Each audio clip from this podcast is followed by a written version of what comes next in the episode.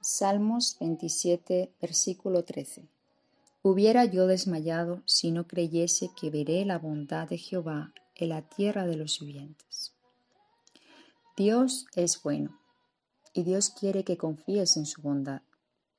La palabra de Dios nos dice que cuando Él creó los cielos y la tierra, la tierra estaba desordenada y vacía. Y dijo Dios, sea la luz, y fue la luz. Y vio Dios que esto era bueno, y separó Dios la luz de las tinieblas. Así hace Dios contigo. Cada día que pasa empieza a dar forma a tu vida. A veces no entendemos lo que Dios está haciendo. Asimismo, como Dios estaba en la creación, no podíamos entender la gran obra que Él iba a hacer.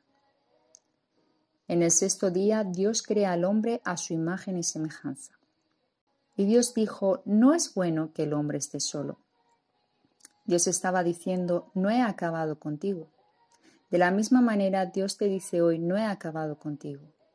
Simplemente Dios le estaba enseñando a Adán qué era estar sin Eva. Porque a veces necesitamos tener ausencia de ciertas cosas para luego valorar aquello que tenemos. Dios todo lo que hace lo hace con un propósito. Sabemos que si andamos bajo la voluntad de Él, todo lo que Dios permite en tu vida es bueno para ti.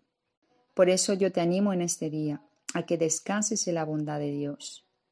Así como dice su palabra, el que comenzó la buena obra en vosotros la terminará hasta en el día de Jesucristo.